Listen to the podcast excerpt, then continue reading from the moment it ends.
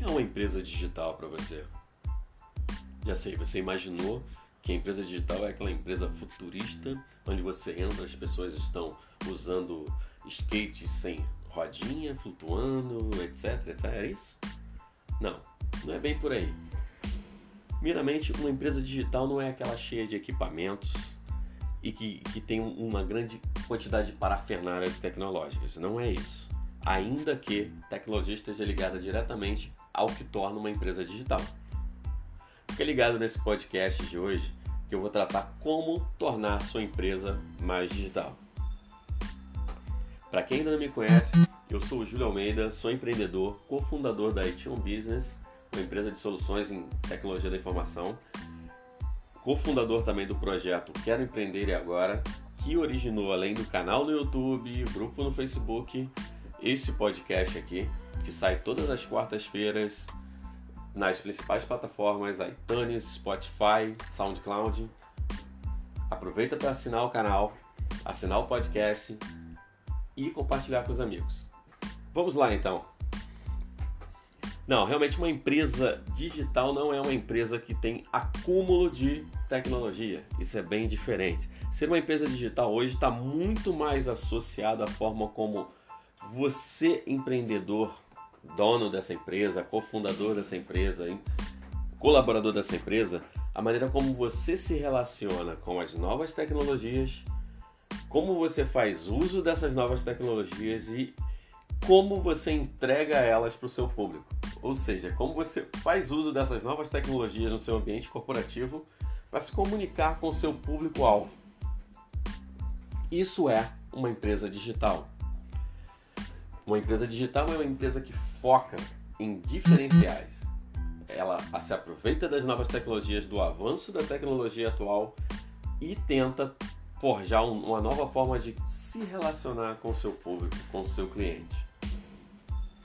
Vamos analisar aqui cinco pontos para tornar a sua empresa mais digital. Como fazer com que sua empresa seja mais digital? Esse conteúdo também foi gravado no IGTV, está disponível lá. Só seguir o meu perfil, Júlio Almeida, com dois A's no final. Vou deixar aqui nos comentários também. Aproveita para comentar, trazer um pouco da sua experiência e me ajudar, obviamente, a produzir mais conteúdos como esse. Então vamos lá. Primeiro ponto para você saber se tua empresa é digital ou ela precisa se tornar uma empresa mais digital. Analisar a distância entre a sua empresa e o conceito que eu tratei no início desse podcast sobre o que é realmente ser digital. Esquece a ideia do acúmulo, como eu disse, de tecnologias. Não adianta você comprar tecnologia e não saber usar. Ainda tem muita coisa em papel na tua empresa. Usar papel não é sinônimo de atraso, não. Mas se a tua empresa usa mais papel do que tecnologia para automatizar processos, para rodar as coisas de forma mais dinâmica, comece a repensar. Dê aquela olhada para o teu concorrente, veja em que o seu concorrente está indo à frente, o que ele usa de tecnologia como ele usa bem essa tecnologia para o seu público, isso é principal, como ele usa bem essa tecnologia e como você ainda nem sequer faz uso. Isso vai te dar o retrato, o, o, o instantâneo de como está a tua empresa, o panorama atual da tua empresa. Tua empresa está muito distante do digital, tua empresa está chegando lá, tua empresa está fazendo uma subutilização das ferramentas e e, e das facilidades do mundo digital, seja nuvem, seja cloud, né, seja mídias sociais, etc. Como é que está a tua empresa hoje? Analisa esse ponto. O segundo ponto é, se nós falamos lá que no início da nossa conversa que uma empresa para ser digital ela tem que ser muito mais comunicativa, ter uma abertura de comunicação diferenciada com o seu público, mais do que ter grande quantidade de tecnologia e grandes investimentos nesse nível. Então, Tá aí o foco 2 para você, focar em atendimentos diferenciados. Qual é a ideia da tua empresa? Vamos dividir em quatro pontos aí. Você vai focar em atendimento diferenciado, óbvio, você, você já entendeu que ser uma empresa digital significa também ser uma empresa mais antenada com seu público, mais diálogo, com mais diálogo com seu público. Então vamos dividir isso em quatro pontos aí. A ideia, de, a, a, ideia da tua empresa é qual? É de atender mais rápido do que os concorrentes. Você quer dar uma resposta mais rápida, ser mais ágil que os concorrentes? a ideia da sua empresa é ter uma qualidade melhor que a dos concorrentes para determinado serviço ou produto, ou seja, o atendimento se relaciona tanto ao serviço quanto aos produtos. No caso de serviço, você tem um, atendimento muito mais próximo do, do, do, do usuário, do, daquele seu serviço, do, daquele seu sistema. E no caso de produto, você tem o pós-venda, você tem o pré-venda, o, o venda e o pós-venda, né? Então, você vai entregar uma qualidade maior nesse sentido, ou você vai ter uma forma mais despojada de atender. Você já ligou para o Google, por exemplo, já ligou para o Netflix. Vou dar só exemplo dessas duas empresas, assim. E como o cara te trata, a maneira como ele fala contigo. Eu já, eu já tive experiência em, em, nas duas empresas. E, e, e friso muito bem uma, uma experiência que eu tive no Netflix quando eu liguei uma vez para falar da troca, que nós fizemos uma troca do, do, da forma de pagamento e eu havia esquecido que levariam seis dias para habilitar e depois eu não conseguia refazer para habilitar essa nova forma de pagamento, que era outro cartão e tal. E eu falei, poxa, eu precisava tanto assistir, eu queria tanto assistir o Netflix na época, eu tinha passado por uma cirurgia, queria assistir. E lembro que, que o, a, o, o, rapaz tinha até falado. Ele, ele primeiro ele, ele, foi, ô Júlio, tudo bom? E aí, Julião, tudo bem? Foi uma forma despojada, mas com assim, com uma certa licença para falar. Ele não. Ele, ele teve uma sacada, digo também de uma forma tranquila, não tô chamando ele de senhor e tal. Ô Júlio, tudo bem? Peraí que nós vamos resolver isso aí. Pô, cara, fiz isso, aquilo. No final ele resolveu a minha situação, né? Ele, ele encontrou uma solução para a situação. Isso também é muito importante encontrar a solução, porque, cara, empresas atrasadas, vamos, vamos tratar aqui. A empresa digital e a empresa que está atrasada. Não vou nem dizer a que ainda não é digital mas a empresa que está atrasada é aquela que você liga, passa horas no telefone do atendimento, rola, rola, rola, rola o assunto e nada se resolve, não tem uma solução. Ou parece que só existe um meio de fazer as coisas e se não for aquele meio não tem como fazer e acabou. Claro, a empresa tem suas regras, tem, mas a forma como esse exemplo do, do Netflix, o cara falou: peraí, peraí, a gente pode fazer o seguinte, já que vai levar seis dias para habilitar o senhor, pô, o senhor não, você, até eu tô acostumado com a ideia do senhor, viu? Você tem, eu, eu, eu também trato alguns clientes de acordo com o perfil deles, né? Então, um parênteses aí. Eu até falei, eu tô acostumado com o senhor, não, mas depende. Tem, tem um cliente que você tem que falar, você, e aí, como é que tá, tá legal, sorrir. Enfim, então, voltando ao assunto do, do Netflix, o que, que ele fez? Ele falou, poxa, tô vendo que você pô, tá precisando, né, cara? Falou que não pode sair de casa, né? Tá com problema ainda e queria assistir o Netflix, né? tua diversão aí. Faz o seguinte, realmente é, o, o prazo pela empresa estipulado é de seis dias úteis para poder o, o, novo cartão entrar, porque houve uma troca, validar, etc, etc. Mas eu posso fazer o seguinte, eu te dou uma, uma, um, uma, uma degustação do serviço, que a degustação dura exatamente sete dias. Então é exatamente o tempo que você vai levar para esse cartão habilitar. Ou seja, ele me deu como se eu fosse um cliente novo, habilitou o serviço para mim para eu não ficar sem o serviço. Enquanto isso, eu aguardei o cartão ser validado. Se fosse outro serviço mais atrasado, um atendimento mais atrasado, não, olha só, só tem um jeito. O senhor espera, você espera, ou fica por isso mesmo. Ou o senhor cancela, você cancela, não, não usa mais, etc. Né? Então, isso é uma maneira diferenciada de, de atendimento. Sim, você também, você pretende ter uma ideia despojada, como eu falei agora, ou você pretende fazer um mix disso tudo? Você vai atender um pouco mais rápido, você vai dar uma qualidade, que é o que o seu cliente precisa, ele precisa de qualidade nos serviços. Hoje o cliente exige ainda mais qualidade. E você vai ter também uma forma descontraída de atender, uma forma leve, eu digo que isso é uma forma leve de atendimento é a hora de você focar. Esse item 2 é, muito importante se você quer rever a forma como você se relaciona com o seu público. Muitas vezes o seu público pode estar deixando de comprar contigo porque o teu atendimento não está o agradando tanto quanto o teu produto ou serviço. O seu produto ou serviço pode ser ótimo, mas o atendimento pode ser muito ruim. Então, dessa forma. Terceiro ponto, investir em tecnologias que não lhe prendam no espaço físico. Sim, como falei, empresa digital, fazer uso de novas tecnologias de uma forma bem feita, né? De uma forma bem conectada, vamos dizer assim. Então você vai investir em tecnologias sim que não te prendam no espaço físico. Tecnologia remota, você vai trabalhar com clouds, se você tem colaboradores, parceiros de negócio, vai trabalhar em nuvem sim, não tenha medo da nuvem, você vai trabalhar remotamente, você vai poder produzir tudo isso dentro e fora do seu escritório, não se prenda ao espaço físico, seja mais livre possível para atuar dentro da sua área. Você imagina a situação de um consultor de vendas que está que teve uma reunião dentro de um café, dentro de um shopping. Eu, eu já presenciei isso. É, ele tá ali, atendeu uma pessoa, um cliente e tal.